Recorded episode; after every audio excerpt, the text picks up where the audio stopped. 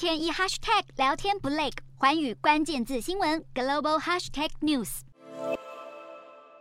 气候变迁抗议组织反抗灭绝的成员二十一日聚集在英国伦敦街头，展开为期四天的示威活动，并响应一年一度的世界地球日。关心气候议题的，除了民间环保团体外，最重量级的单位当然就是联合国世界气象组织。联合国世界气象组织在二十一日发表了年度全球气候状况报告，指出全世界许多区域在二零二二年内都受到了干旱、洪水以及热浪冲击，总共造成成了数十亿美元的损失，并发出警告，表示未来气候变迁带来的损失恐怕将持续上升。因此，阻止气候问题所造成的损害也成了各国政府近年的核心课题之一。美国总统拜登二十一日签署了一项行政命令，下令全境每个政府机关共同努力实现环境正义，以改善气候变迁所带来的负面影响。而在签署这项行政命令前，拜登二十日也宣布，将以折合台币约三百亿的巨额资金，协助开发中国家应对气候变化问题，同时向亚马逊基金捐赠约台币一百五十亿的巨资。以打击对巴西亚马逊雨林的砍伐。